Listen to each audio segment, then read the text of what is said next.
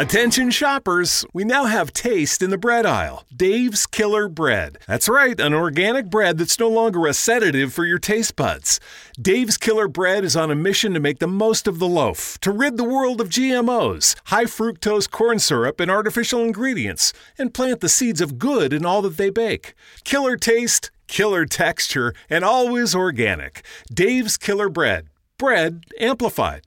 One night, one goal Stop Suicide. On June 3rd, Washington, D.C. will host the American Foundation for Suicide Prevention's Out of the Darkness Overnight Walk. For the last 20 years, people have described the overnight as one of the most powerful experiences of their lives. Now is the perfect time for you to join us as people from all over the country come together to send a message of love and hope. Walk over 16 miles from dusk till dawn to raise funds and awareness for suicide prevention. See the landmarks of Washington, D.C. by moonlight, form lasting friendships, experience healing, and bring hope to those affected by suicide. Join us. Be a part of something extraordinary. June 3rd in Washington, D.C. Register today at theovernight.org or call 888 The Overnight. That's theovernight.org or 888 843 6837.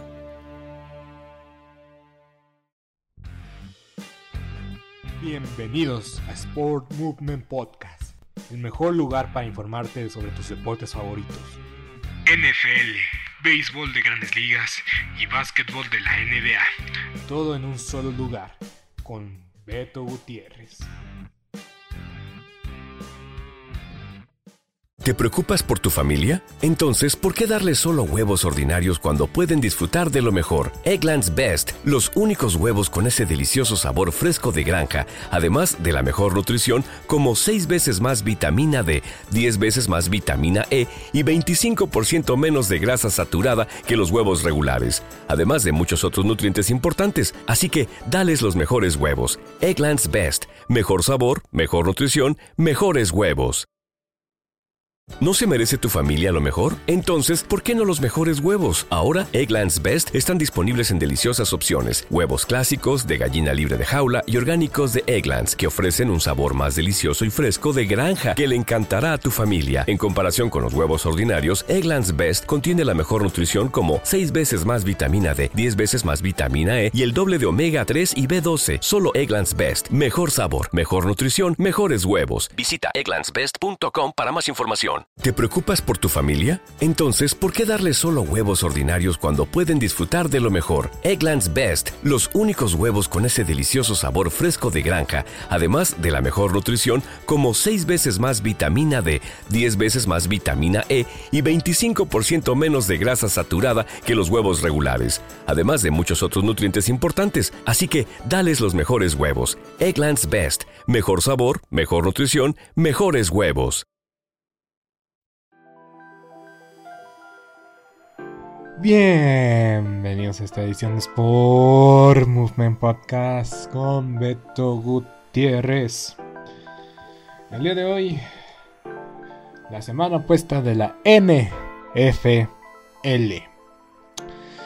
Qué semana tan más bizarra. Ya llegamos a la mitad, a la mitad de la temporada de la NFL, el punto medio exacto.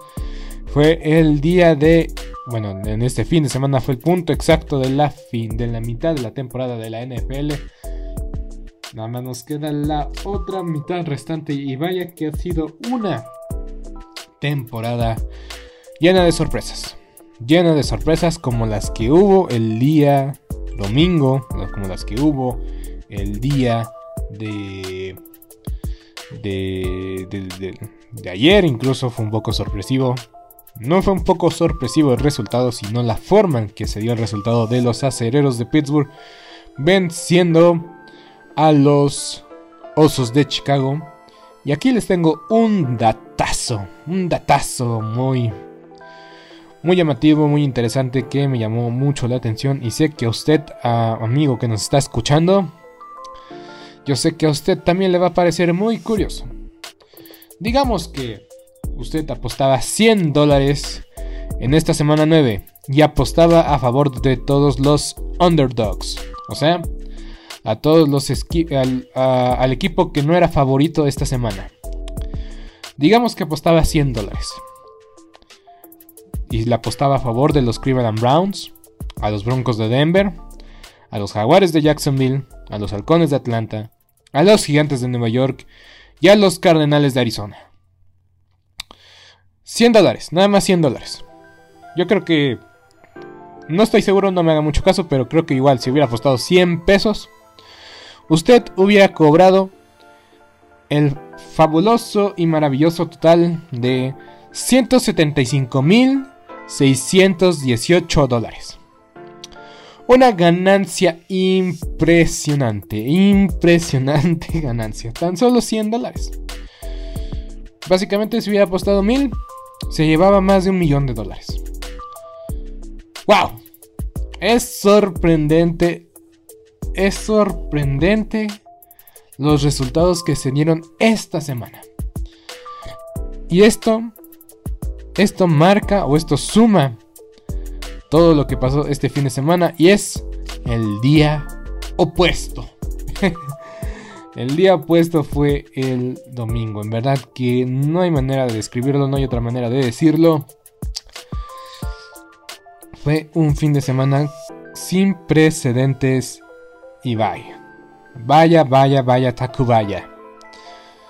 En verdad que la NFL es el deporte menos predecible de todos y al mismo tiempo lo es. Muy bien, vamos a arrancar con lo que pasó el jueves por la noche, que prácticamente se sintió como un partido de pretemporada porque los Jets de Nueva York cambiaron de mariscal de campo como si fuera un partido de pretemporada. Magic White salió lesionado durante el encuentro y tuvieron que usar a su tercer, a su tercer mariscal de campo y la verdad la verdad, no lució, no lució bastante mal. No lució mal. Pero simplemente todas las carencias, todas las carencias de de de los Jets de Nueva York salieron a relucir este jueves por la noche y, bueno, ganaron los Colts, ganaron Carson Wentz. Esta semana, en esta semana casi, casi me fui con la finta en muchos partidos, en muchos resultados pero al final escogí al equipo victorioso y al equipo ganador, excepto en un partido que más adelante les comentaré. pero sí, los Jets lucharon hasta el último segundo, la verdad es que hicieron el marcador más, más, más presentable, más bonito, pero la realidad es que los Jets no tuvieron ninguna o no pudieron competirle a los Colts de Indianapolis que Carson Wentz, la verdad no hizo cosas de Carson Wentz, lució bien, el ataque terrestre lució bien. Michael Pittman Jr. en verdad que está haciendo una revelación y está tomando el lugar del mejor receptor del equipo tras la ausencia de tras la ausencia de T.Y. Hilton que está lesionado y que posiblemente estamos viendo lo último de su carrera o tal vez lo último en su carrera con los Colts de Indianapolis. Pero sí, sin más que, agregar. Ese fue el jueves por la noche que fue una paliza. Fue un partido dominado por los Colts de Indianapolis. Y arrancamos las acciones del domingo. Vamos a hablar de... Del juego de los gigantes de Nueva York contra los Raiders. Y yo lo anuncié, yo lo vaticiné. La verdad, yo sabía que este equipo de los Raiders se iba a caer a pedazos, doctor. Hablando en serio, la verdad, los Raiders, los Raiders sabía que no iban a tener un buen performance contra los Gigantes de Nueva York. Porque los Gigantes de Nueva York, a pesar de que se, se pusieron el pie ellos solitos, se vieron bien contra los jefes de Kansas City y se han visto de poquito en poquito mejor. En verdad que no es coincidencia ver a los gigantes ganar este partido, que estén con 3 ganados, 6 perdidos, porque, aunque no lo crean, este ha sido su mejor inicio de los gigantes en los últimos 5 años. Y eso dice todo y parece un chiste, pero es una realidad y no sé si se debían de sentir bien o mal los aficionados de los gigantes. Pero ganaron a los Raiders que pues este, una vez, una vez más un partido a modo, un partido sencillo que pierden. No es la primera vez. Y pues veremos qué tienen preparado los Raiders porque el próximo domingo enfrentarán a los jefes de Kansas City. Y la verdad yo creo que va a decidir mucho el futuro de los Raiders si llegan a ganarle a Patrick Mahomes. Y si no lo logran, pues, pues una temporada más que se va al caño después de un inicio muy impresionante e interesante. Por cierto, vamos a hablar de los Raiders un poquito más, un poquito más. Vamos a hablar de los Raiders. Porque en verdad que no sé qué hacen con su talento o qué hace su scout team. Pero en verdad que son malos seleccionando talento. Y por una u otra razón. Simplemente los Raiders se meten en problemas innecesarios. En serio, en serio, en serio, innecesarios. Ya sabemos lo que pasó con Henry Rocks la semana pasada, la semana anterior. Y su otra selección de primera ronda del año 2020, o sea, su segunda selección de la primera ronda que tuvieron el año pasado. Damon Arnett fue cortado este lunes, fue dejado en libertad porque en sus redes sociales posteó un video un poco eh, perturbador, amenazando a alguien con una, eh, con una metralleta. No sé qué tipo de armamento era, pero era básicamente un armamento de, de calibre pesado y pues los Raiders pues dijeron, eh, si topas que nuestra primera selección global hizo una, eh, algo, eh, algo temerario, algo imprudente y por eso lo cortamos y que está en prisión. Y ahora este, este, este muchacho también hace algo escalofriante y pues es cortado y vamos a repasar la clase 2020 del draft de los Raiders de Las Vegas. Posiblemente la peor de la, historia. Henry Rocks está en prisión, Damon Arnett está cortado, no sabemos si va a acabar en prisión o quién sabe qué. Lynn Bowen fue cambiado y no ha tenido ningún snap en la NFL. Ryan Edwards es su receptor titular porque Henry Rocks ya no está. Brian Edwards ahora sí que está llenando el lugar de la tercera selección, de la primera selección global, una selección de tercera, de tercera ronda. Bueno, es, el más decente y el que más destaca de, todos estos jugadores que acabo de mencionar. Bueno, tercera ronda, Tanner Mouse, cortado, ningún snap, como ningún snap, o sea, ni siquiera lo equipaban ni nada. John Simmons, John Simpson, perdón, es un backup, o sea, es la reserva de la reserva, no juega. Y Amick Robertson, igual, está en la banca. Posiblemente, posiblemente, la peor clase de la historia. en serio, que los, aficionados de los Raiders no pueden tener cosas bonitas. Literalmente no pueden tener cosas bonitas. Porque todas estas selecciones Todas estas selecciones, o muchas de estas selecciones que llegaron a este equipo, fueron gracias a los cambios que hicieron por Amari Cooper o por Khalil Mack. Entonces, en verdad, perdieron a dos jugadores importantes en la ofensiva y en la defensiva para poder reconstruir el equipo. Y ya ninguno de estos está o es o es banca o ya no está con ellos. Una lástima los Raiders. Una verdadera lástima los Raiders. Pero ya veré mucho de los Raiders. Vamos a hablar de los Santos contra los Falcons. Regresaron los, los Santos de Nueva Orleans. Regresaron a su nivel. O a ese nivel tan bizarro que tienen. O no sabes qué. Estos Santos que no sabes qué esperar. Porque una semana van y le ganan a Tom Brady y la siguiente semana pierden contra los Falcons. Sí, es un duelo divisional, nunca son fáciles, nunca son sencillos, pero estaban en casa. Y ni cerca los Falcons de ser lo que eran los, los, los, los Bucaneros de Tampa Bay. Ni cerca los Falcons de Atlanta. Por cierto, ya los Bravos de Atlanta y los Falcons.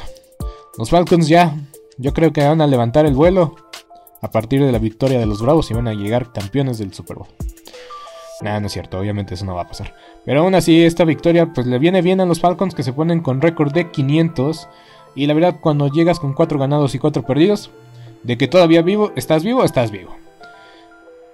Interesante el equipo de los Falcons, porque yo esperaba menos de ellos y aún así están, están ahí.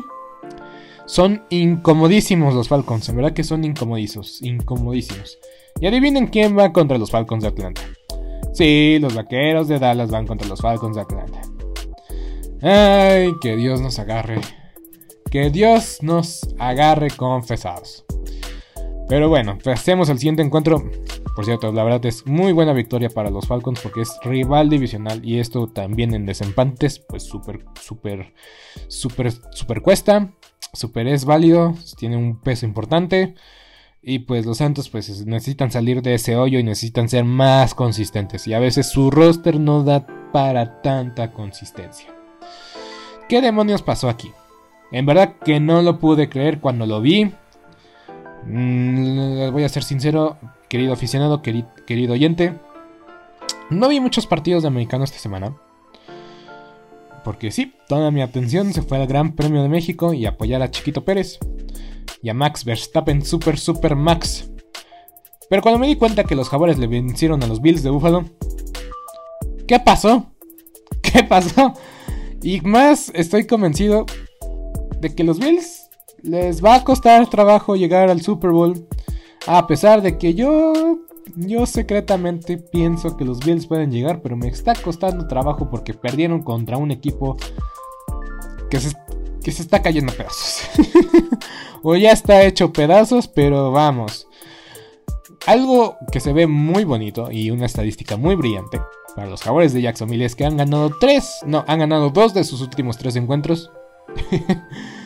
Y los Bills, eh, o sea, yo sé que en Buffalo es, es, viajar del, norte del país al sur del país, a la Florida, y que el clima cambia mucho, pero esto es inaceptable. todos los Bills no tienen ninguna excusa, ninguna, eh, ninguna justificación. Sabemos que fue una semana muy random, muy rara para todos los contenientes prácticamente. Incluso si Tampa Bay este, jugaba igual y perdía, no lo sabemos. Pero de que está fuera salido de los patrones que habían mostrado muchos equipos. Esa es una realidad, es una realidad. Salió de los patrones que muchos equipos habían puesto, habían estimado. Y pues voy a ser sincero, ahorita yo sé que la tiene a dos partidos y he fallado con dos partidos. Sigamos adelante. Justamente este partido también le fallé. Los bengalíes contra los Cleveland Browns. Yo ya quise ver el mundo arder. Pero los bengalíes han perdido han perdido tres de forma consecutiva. Y esto es malo. Esto es malo para los Bengals que en un segundo, estuvieron un segundo ahí ilusionados, ilusionando a sus aficionados, siendo el primer sembrado de la conferencia americana y ahorita están fuera de los playoffs, pero están en la contención por el playoff. O sea, no nos equivoquemos, siguen ahí, siguen estando ahí. Y crédito a Cleveland que ganó de visitante la defensa de los Browns se despertó, se levantó, a pesar de que pusieron 41 puntos. los Browns, la verdad es que varios de esos puntos deberíamos de acreditárselos a la defensa. Baker Mayfield, pues la verdad no se vio mal, pero tampoco, tampoco fue... Este partido tampoco fue gracias a que ya Odell Beckham Jr. ya no está en el equipo. Nick Chubb, yo creo que es más en verdad que yo creo que Nick Chop es su mejor jugador. No es Baker Mayfield. Nick Chop es su mejor jugador ofensivo. Su línea ofensiva sigue siendo brillante, a pesar que está medio, eh, medio lastimada. Este, dos anotaciones para Nick Chop, 14 acarreos, 137 yardas, promedio de casi un promedio de 10 yardas por acarreo, 9.8, 9.8, 9.8, ah, 9.8. 9.8 su promedio por acarreo y la defensa hizo un, trabajo impresionante. Anthony Walker, una captura, Troy Hill, dos capturas. Tuvieron muchas capturas los Cleveland Browns. Tuvieron en total 5 capturas. 5 capturas. En verdad que esta es la razón por la cual queríamos a Penny Sitwell en los, en bengalíes en Cincinnati. Yo sé que ya no se arrepienten de no tener a, de tener a Jamar Chase. Jamar Chase, la verdad es que hecho un trabajo espectacular, pero, pero, pero, pero, en verdad que esa línea ofensiva de los bengalíes necesita mejorar y por mucho, en verdad. hasta cierto punto, lo peor que le puede pasar a los bengalíes es terminar con un récord positivo, porque se le alejarían del, del talento, del talento interesante en la posición de tackle. Pero igual y no, porque Rashon Slater pues, este, llegó los, este, a los a los Chargers en una selección entre la, entre la 10 y la 15. Entonces, la verdad es que puedes conseguir talento interesante la posición de tackle o guardia en el draft. Pero de que necesitan arreglar esa línea ofensiva, necesitan arreglarla. Muy bien, casi en este partido casi me voy con la finta y casi escojo a los Panthers. Casi los escojo. En verdad que casi los escojo. Sabía que se les complican a los Patriotas.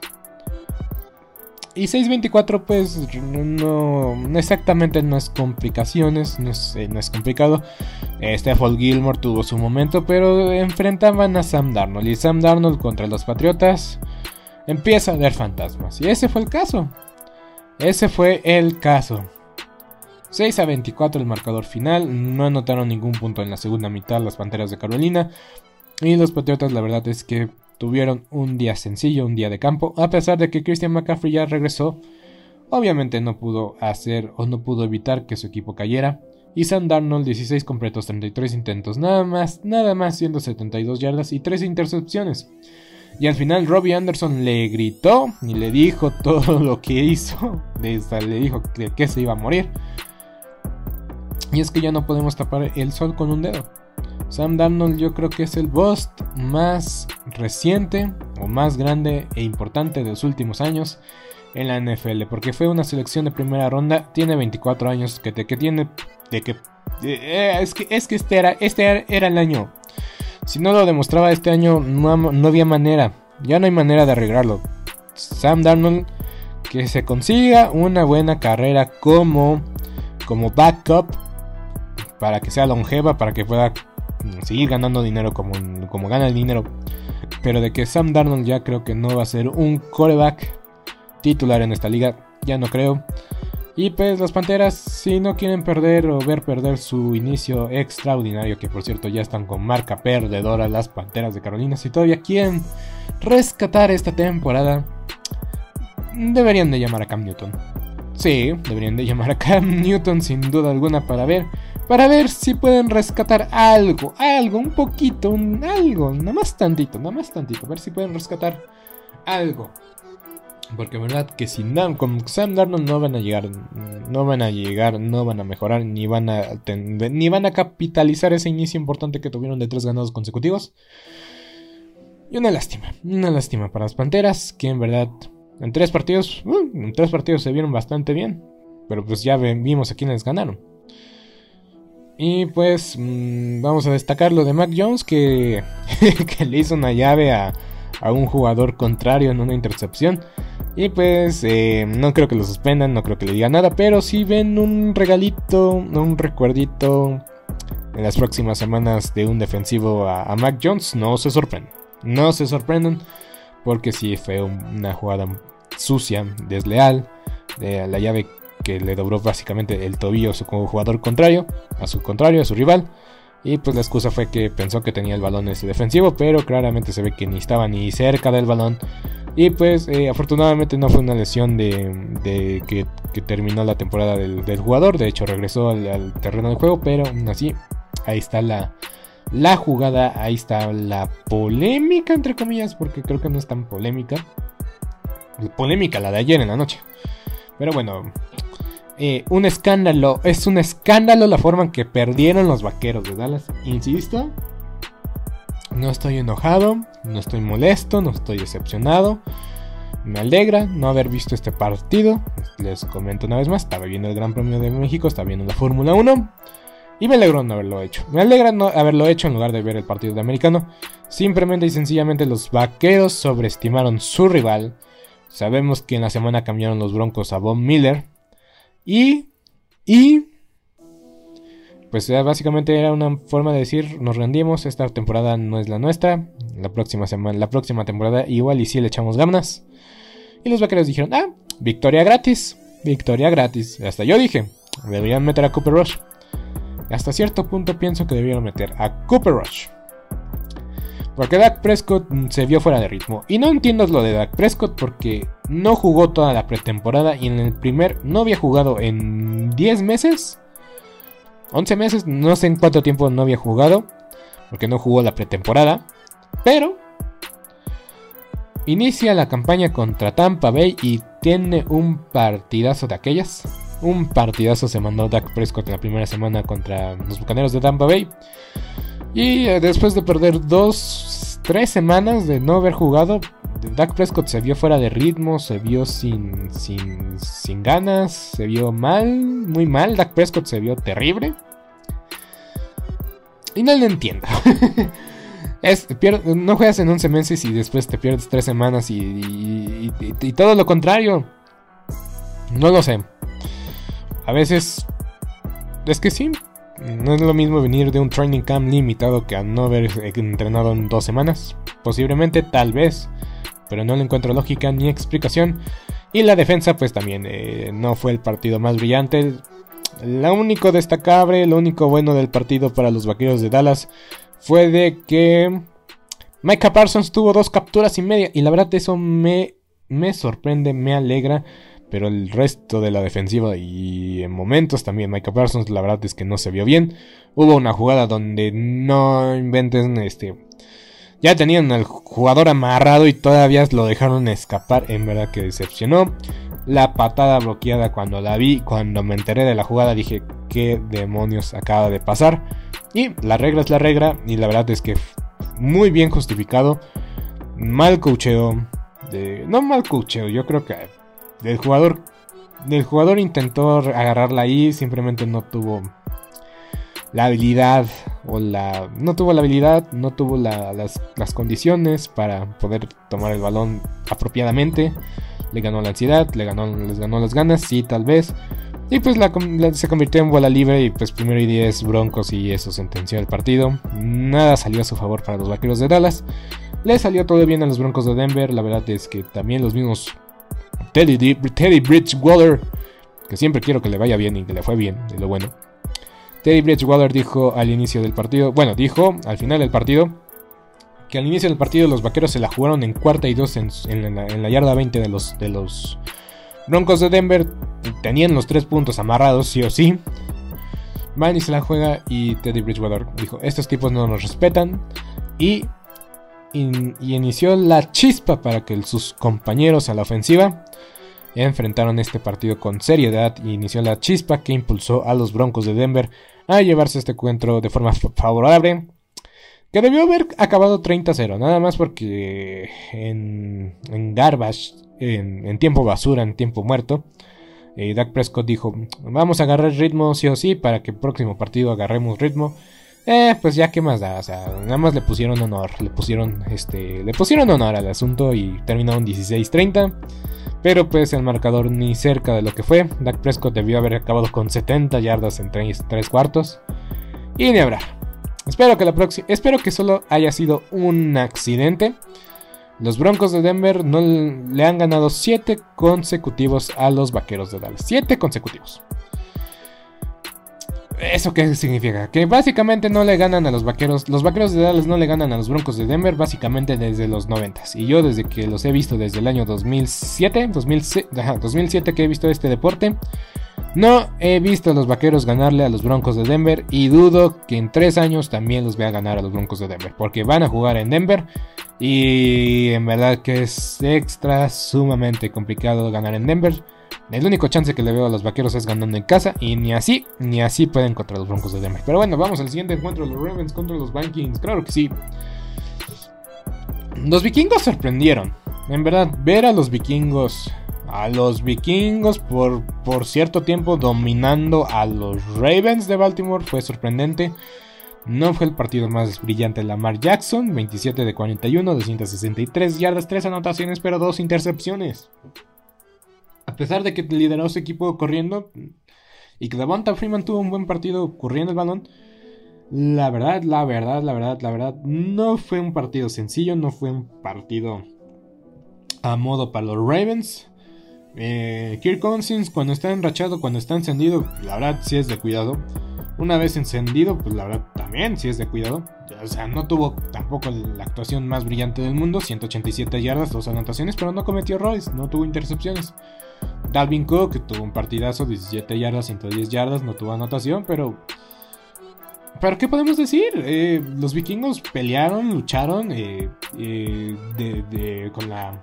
Mm, con el margen de, de no ser favoritos después de una dolorosa derrota.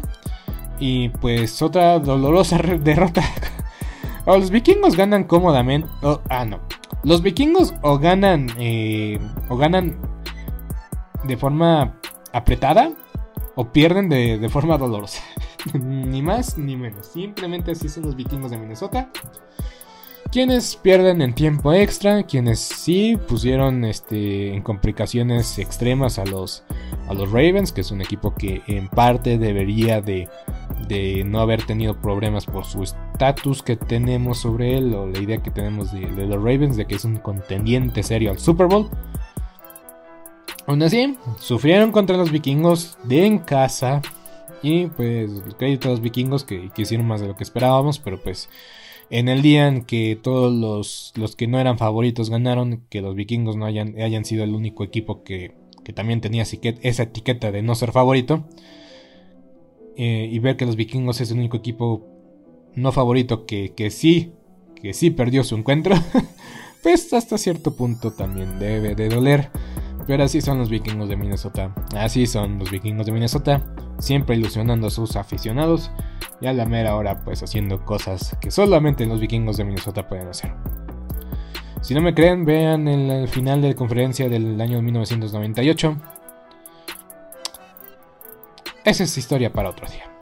Los Delfines de Miami por fin ganaron contra unos Tejanos de Houston que que no fue uno de los partidos más brillantes que han existido, cuando ambos equipos llegan con un ganado 7 perdidos. No esperes la gran cosa, no esperes ver las mejores acciones, las mejores jugadas. Hubo jugadas muy bizarras. En un espacio de 30 segundos cambiaron el balón dos veces. Y así fue el, el encuentro. Nada llamativo, nada interesante. Ganaron los delfines. delfines a pesar de que no está toda Tua Tagovailoa y pues esperemos que pueda jugar este jueves por la noche enfrentando a Lamar Jackson. Las Águilas de Filadelfia contra los Cargadores de Los Ángeles. Las Águilas compitieron, las Águilas estuvieron ahí, estuvieron en la cúspide de llevar este partido tiempo extra. Pero al final las Águilas perdieron el partido y los Cargadores se llevaron la victoria. Y estos cargadores no son los mismos cargadores que vimos en septiembre y a inicios de octubre. Estos cargadores... No quiero decir que le estoy perdiendo la fe, pero de que a pesar de que ahorita están empatados en el liderazgo de la división con los Raiders de Oakland, a pesar de eso, ahorita le están ganando porque tienen el desempate a favor de ellos. A pesar de eso, yo creo que los cargadores necesitan mejorar un poco o ganar estos partidos que en teoría son con rivales a modo las Águilas de Filadelfia que no están peleando nada, deberían de lucir un poco mejor. Un poquitito, un poquitito, no más, no más, no más tantito. No más tantito. Porque sí, es un poco preocupante porque bien pudieron perder el partido y hubieran sido tres derrotas consecutivas. Para un equipo que estaba peleando seriamente el primer puesto de la americana hace un par de semanas, la verdad no hubiera sonado nada bien. Pero a pesar de eso, Ganaron los, cargadores. Y vámonos al partido de los Green Bay Packers enfrentando a los jefes de Kansas City. La segunda derrota para los Green Bay Packers y la primera vez que vemos a Jordan Love en los controles de la línea de la ofensiva. Y la verdad es que se vio bien, bien a secas. No fue el partido más brillante, no fue el partido más brillante ofensivamente. Increíblemente fue un partido defensivo porque veamos. Lo que sí vamos a destacar es que Jordan Love lanzó más que Patrick Mahomes. Jordan Love 190 yardas, 190 yardas, una anotación, una intercepción. Patrick Mahomes, 166 yardas, una anotación. Un partido sorprendentemente defensivo, ¿Te preocupas por tu familia? Entonces, ¿por qué darles solo huevos ordinarios cuando pueden disfrutar de lo mejor? Eggland's Best, los únicos huevos con ese delicioso sabor fresco de granja, además de la mejor nutrición, como 6 veces más vitamina D, 10 veces más vitamina E y 25% menos de grasa saturada que los huevos regulares, además de muchos otros nutrientes importantes. Así que, dales los mejores huevos. Eggland's Best, mejor sabor, mejor nutrición, mejores huevos. ¿No se merece tu familia lo mejor? Entonces, ¿por qué no los mejores huevos? Ahora, Egglands Best están disponibles en deliciosas opciones. Huevos clásicos, de gallina libre de jaula y orgánicos de Egglands, que ofrecen un sabor más delicioso y fresco de granja que le encantará a tu familia. En comparación con los huevos ordinarios, Egglands Best contiene la mejor nutrición como 6 veces más vitamina D, 10 veces más vitamina E y el doble de omega 3 y B12. Solo Egglands Best. Mejor sabor, mejor nutrición, mejores huevos. Visita egglandsbest.com para más información. ¿Te preocupas por tu familia? Entonces, ¿por qué darles solo huevos ordinarios cuando pueden disfrutar de lo mejor? Egglands Best, los únicos huevos con ese delicioso sabor fresco de granja, además de la mejor nutrición como 6 veces más vitamina D, 10 veces más vitamina E y 25% menos de grasa saturada que los huevos regulares, además de muchos otros nutrientes importantes. Así que, dales los mejores huevos. Egglands Best, mejor sabor, mejor nutrición, mejores huevos. Y pues, em, pues como que nunca hubo una sensación de peligro para los, los jefes de Kansas City. Creo que hicieron lo suficiente para llevarse la victoria. No han ganado, de que no han ganado de forma brillante los jefes de Kansas City dominando como en años anteriores, es una realidad. Y eso debería alegrar a la liga y a sus contrincantes porque antes prácticamente cuando veíamos que nuestro equipo jugaba contra los jefes de Kansas City anticipábamos una derrota una derrota anticipada. Y ahora, de que se le puede ganar y que se les puede competir, sí. Y a veces es lo que necesita un equipo. No sé qué va a pasar con los jefes de Kansas City. No sé qué puede pasar con ellos. Porque a veces lo que es lo que lo, único que necesita un equipo para llegar al playoff, para ser campeón o incluso para llegar al Super Bowl es simplemente seguir ganando, como sea, pero seguir ganando. Entonces hay de dos. O los jefes, a pesar de que no han ganado bien ni convincente, pero siguen ganando y siguen ganando. Eso pues les va a ayudar en, enero, en diciembre, para seguir compitiendo y para seguir. Y en una de esas se enrachan y recuperan su, su, ritmo, su groove. Y pues vuelven a ser esos jefes dominantes. O simplemente en el primer partido de playoff los rechazan, los, los retachan más bien. Son apaleados, son vapuleados, y pues es una... lo consume todas las señales que veíamos para, para este equipo de los jefes de Kansas City que siempre, siempre, siempre, siempre, siempre está en, en, los titulares porque sabemos el potencial que tiene Patrick Mahomes, porque sabemos que, que están decepcionando y que están desilusionando, pero están ganando. Entonces solo hay de dos. O, o aprovechan ganar como sea para enracharse y enfilarse. O simplemente cuando llegue un equipo superior, pues los va a poner en su lugar y pues va, va a anunciar o más bien consume el desastre que ya está básicamente anunciado.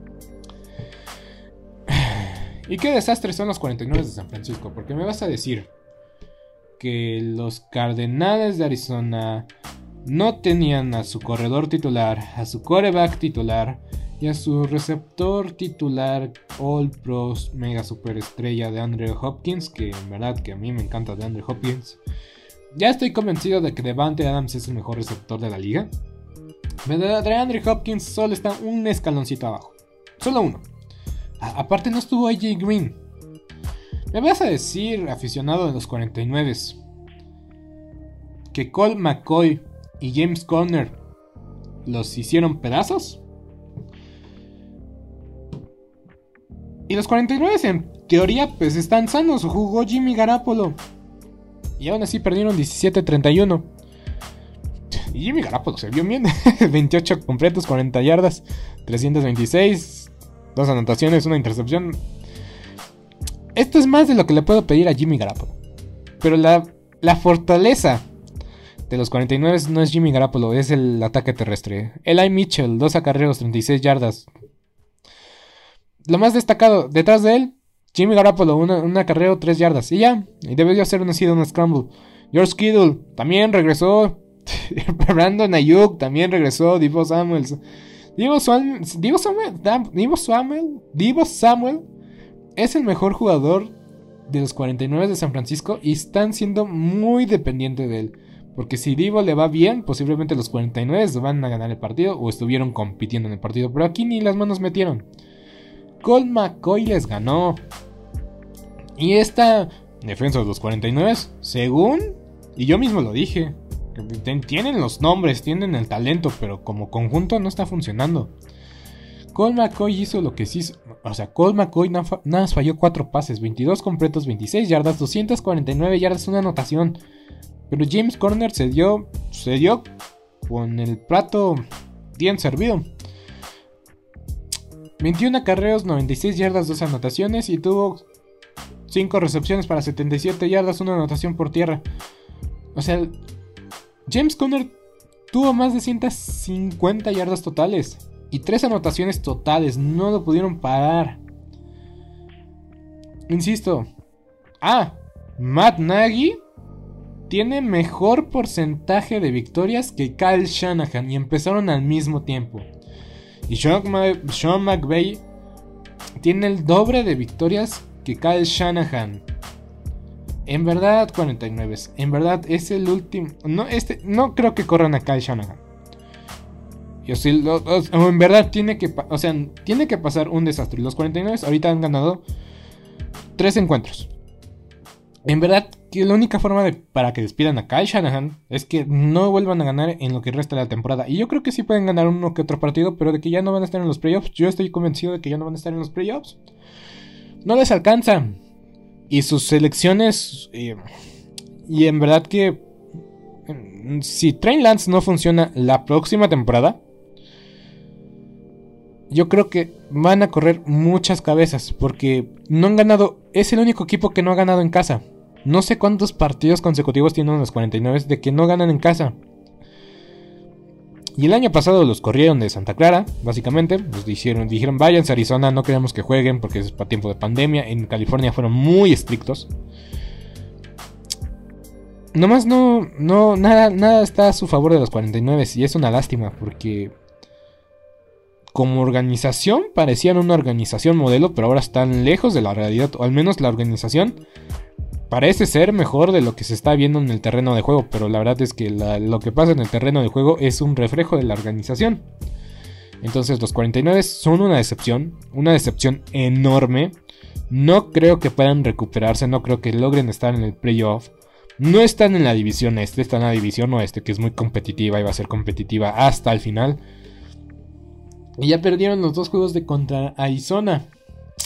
No han jugado contra los Rams, pero o le ganan a los Rams los dos partidos, o simplemente que se despidan de sus aspiraciones. Y yo también ahí tengo en el mismo lugar a los Seahawks de Seattle, que están en, la, están en el radar para conseguir a Odell Beckham Jr., pero no necesitan otro receptor, de receptores están bien. En todo este tiempo que estuvo Russell Wilson este, fuera de circulación, Gene Smith fue el coreback más golpeado, más capturado y más castigado. No es. No son los receptores. La defensa es mediocre, es mala, es malísima de los Seahawks. Pero en verdad, la línea ofensiva. La línea ofensiva es necesaria para ganar campeonatos. Y justamente. Una línea ofensiva que es necesaria para ganar campeonatos. Pues no se vio el lunes por el, el domingo por la noche. Contra. En el partido de los Rams contra los Titanes. La defensa de los Titanes hizo lo que quiso hizo añicos, hizo pedazo esa línea ofensiva. La línea defensiva de los Titanes me impresiona.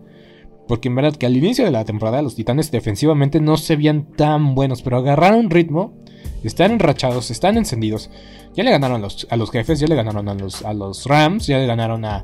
a, a ay, se me olvidó. A los Bills de Buffalo también ya les ganaron los Rams. Los Titanes están enrachados, enrachadísimos. Y no tuvieron a Derrick Henry, pero no le extrañaron. Porque la defensiva se creció. En verdad, si la defensiva de los titanes. Si la defensiva de los titanes sigue manteniéndose a este nivel. Nivel. Tal vez lo veamos una vez más en la final de la conferencia americana. No creo que les alcance para el Super Bowl. Porque van a necesitar. O sea, si, si regresa Derrick Henry en un tiempo máximo de 6 a 10 semanas, como venían anticipando.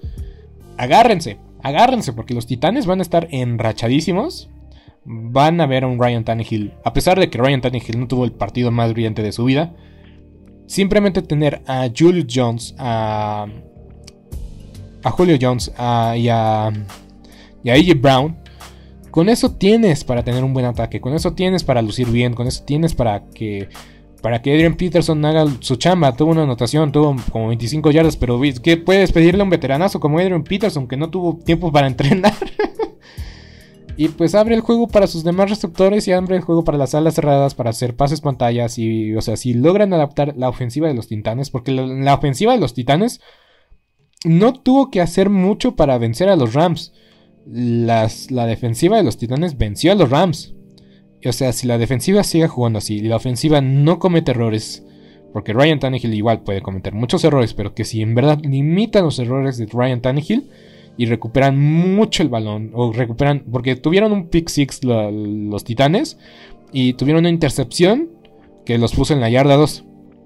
Entonces, los Titanes es un equipo que no hay que subestimarlo. No hay que subestimarlo a pesar de que ya no está Derrick Henry. Y sí, yo también dije, Derrick ya se van a caer, no hay forma de que los Rams pierdan este partido. Pero quedó demostrado de que los, los Titanes, yo tengo fe con los Titanes.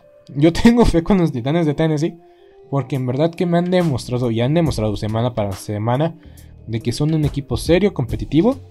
Y, en verdad hay que ponerlo en su lugar los Power Rankings o los Top Tens o eh, como quieran llamarlo, pero si ven a un analista, un presentador de televisión o, un comentarista, deben de ver, o mínimo en el top 3 deben de tener a los Cardenales y a los Titanes, porque estamos en la semana 9 y estos equipos nada más han perdido. Los Cardenales nada más han, tenido un, nada han perdido un partido que pudieron ganar si no fuera porque AJ Green se, se la apagó, desconectó el control y perdieron el partido. Y los Titanes, pues, eh, dos derrotas, sí, dos derrotas, pero ¿a quién le han ganado? A los Bills de Buffalo, a los jefes de Kansas City, a los Colts y a los Rams, contendientes serios al Super Bowl, lo que muchos pensamos que eran un equipo superior a ellos. Los Titanes, para mí, son de veras. Y yo creo que la próxima semana van a perder contra los Santos porque ya los, ya los sale. Pero no, en teoría no es, que es un juego malo y un juego brillante los, de los Santos. Pero bueno, no nos vamos a adelantar a lo que viene. Pero en verdad que los Titanes de Tennessee, entre más están luciendo, entre más están eh, pasando, mm, se ven mejor y se ven más contendientes. Se ven más contendientes de poco en poquito. Y todavía no juegan contra, mm, contra los Tejanos de Houston. Y son dos son dos derrotas prácticamente garantizadas, aunque ya vimos que nada es garantizado en esta liga. Y vamos a cerrar con el Monday Night Football.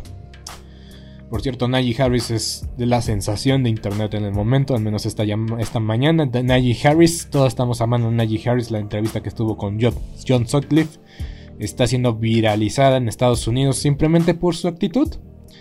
Y solo esperemos que los aceleros, al menos esperemos que no se le suba a Najee Harris. Por el momento ha sido un jugador sumamente importante, sumamente talentoso y vital para esta ofensiva acerera. Que, que ganó, ganó bien, eh, bien a secas.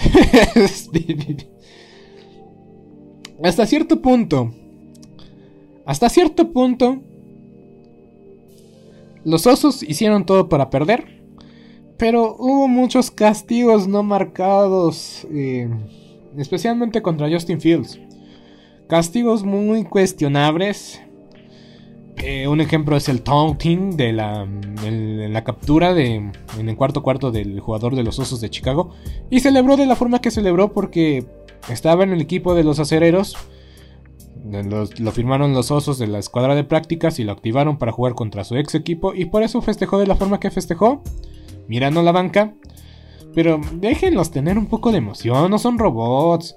En verdad, en verdad que es culpa de los gigantes de Nueva York, porque todo es culpa de los gigantes de Nueva York. No es cierto. Es culpa de su dueño y por eso su dueño se merece los gigantes de Nueva York. porque el que impulsó, ya lo dije una vez en este podcast, el que impulsó esta regla de taunting fue el dueño Omara de los gigantes de Nueva York. Pero bueno, concentrémonos en el partido una vez más. De que ganaron bien a secas, ganaron bien a secas los, los acereros.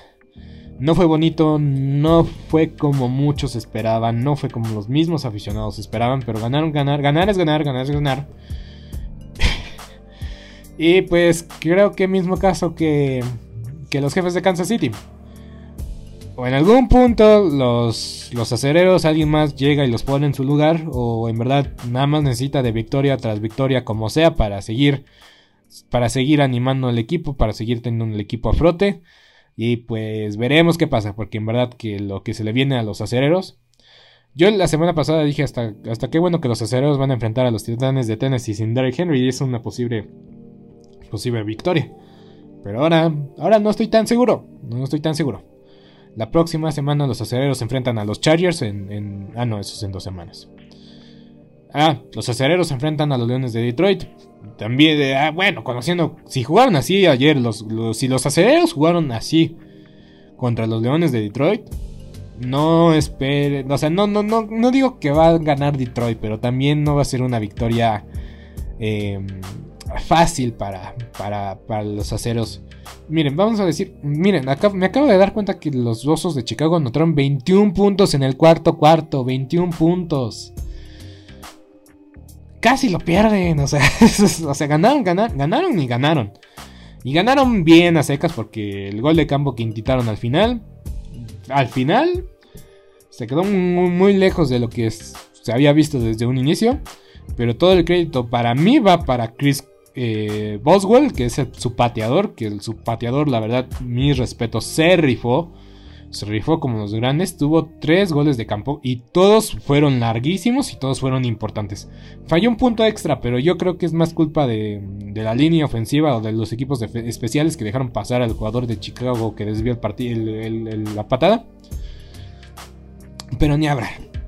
Los acereros ganaron, ganaron a secas, ganaron a penitas y pues... Eh, eh,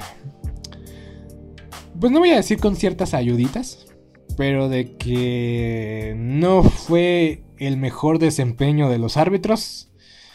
No lo fue, ni cerca de ser el mejor desempeño de los árbitros. Una este partido resume todas las, todos los partidos y esta semana en general de la NFL. Y pues ni hablar, me quedo, no voy a decir ningún comentario más al respecto, simplemente fue fue un partido interesante por el final que, se suscitó. El final estuvo muy interesante, muy bueno, muy apretado. Dejaron los acereros este, con vida a los osos, sí. Pero de que los osos también hicieron todo para perder el partido, sí. Pero también tuvieron un poquito de ayuda. O al menos el arbitraje fue paupérrimo, fue pésimo. Y ya cuando veo que Stephen A. Smith y Shannon Sharp y Skip Bayless y, Mike Greenberg y todos estos están diciendo o están pidiendo que suspendan a los árbitros una jornada, es que en verdad estuvo pésimo el arbitraje de este partido. Y, pues también es, es, que es controversial porque en la jugada de taunting en la captura de este, este jugador, de este chavo de los Osos de Chicago, se ve como, eh, cómo va midiendo el oficial para, para echarle un caderazo al, otro, al jugador. Y ya dijo que no fue intencional, pero pues, el video dice otra cosa que lo espera claramente para, pues, para que lo toque el, jugador y pueda lanzar el pañuelo. Aunque dicen que el pañuelo ya iba. Ya, el pañuelo ya lo tenía en la mano.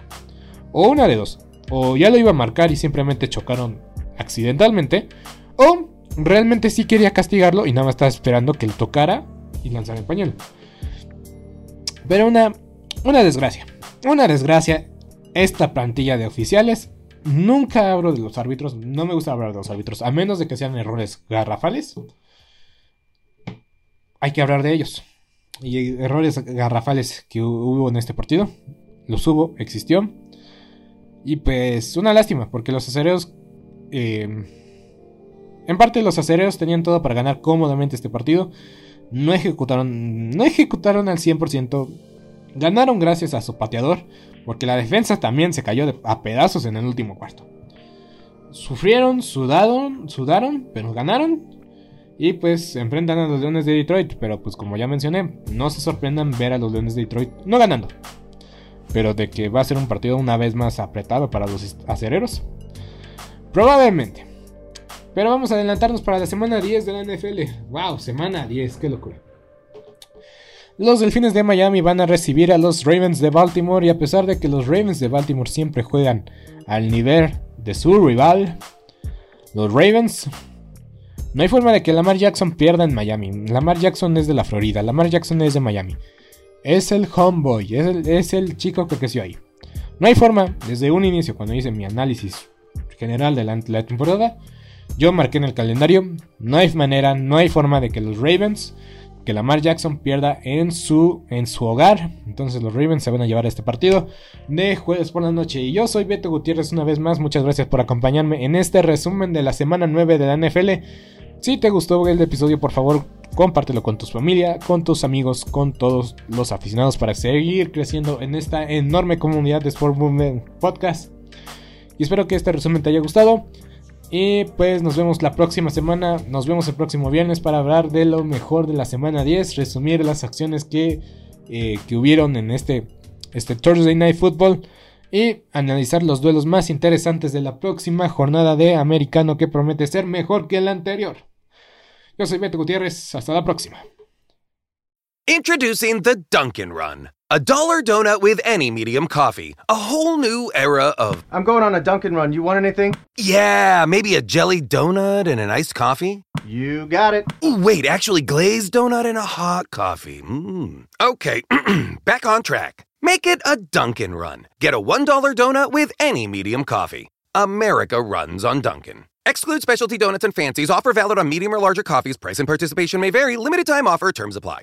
¿Te preocupas por tu familia? Entonces, ¿por qué darles solo huevos ordinarios cuando pueden disfrutar de lo mejor? Eggland's Best, los únicos huevos con ese delicioso sabor fresco de granja, además de la mejor nutrición, como 6 veces más vitamina D, 10 veces más vitamina E y 25% menos de grasa saturada que los huevos regulares, además de muchos otros nutrientes importantes. Así que, dales los mejores huevos. Eggland's Best, mejor sabor, mejor nutrición, mejores huevos.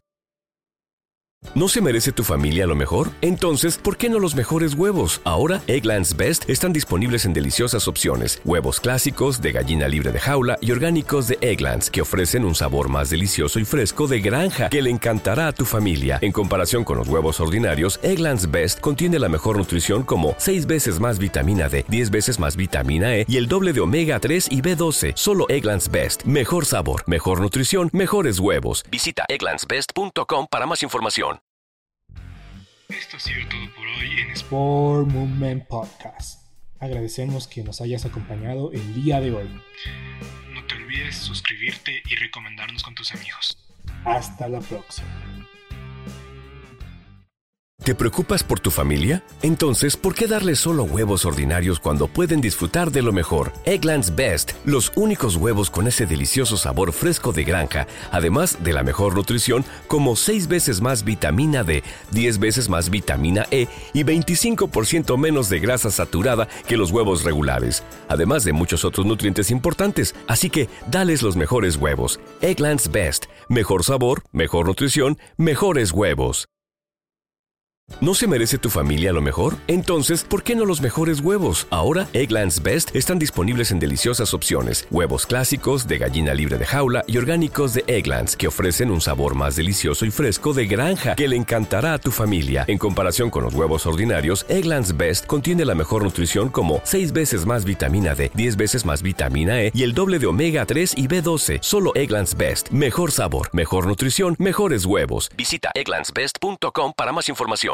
One night, one goal. Stop suicide. Register today for the overnight and join thousands in Washington, D.C. on June 3rd as we walk 16 miles from dusk till dawn to stop suicide. Start your journey today at theovernight.org.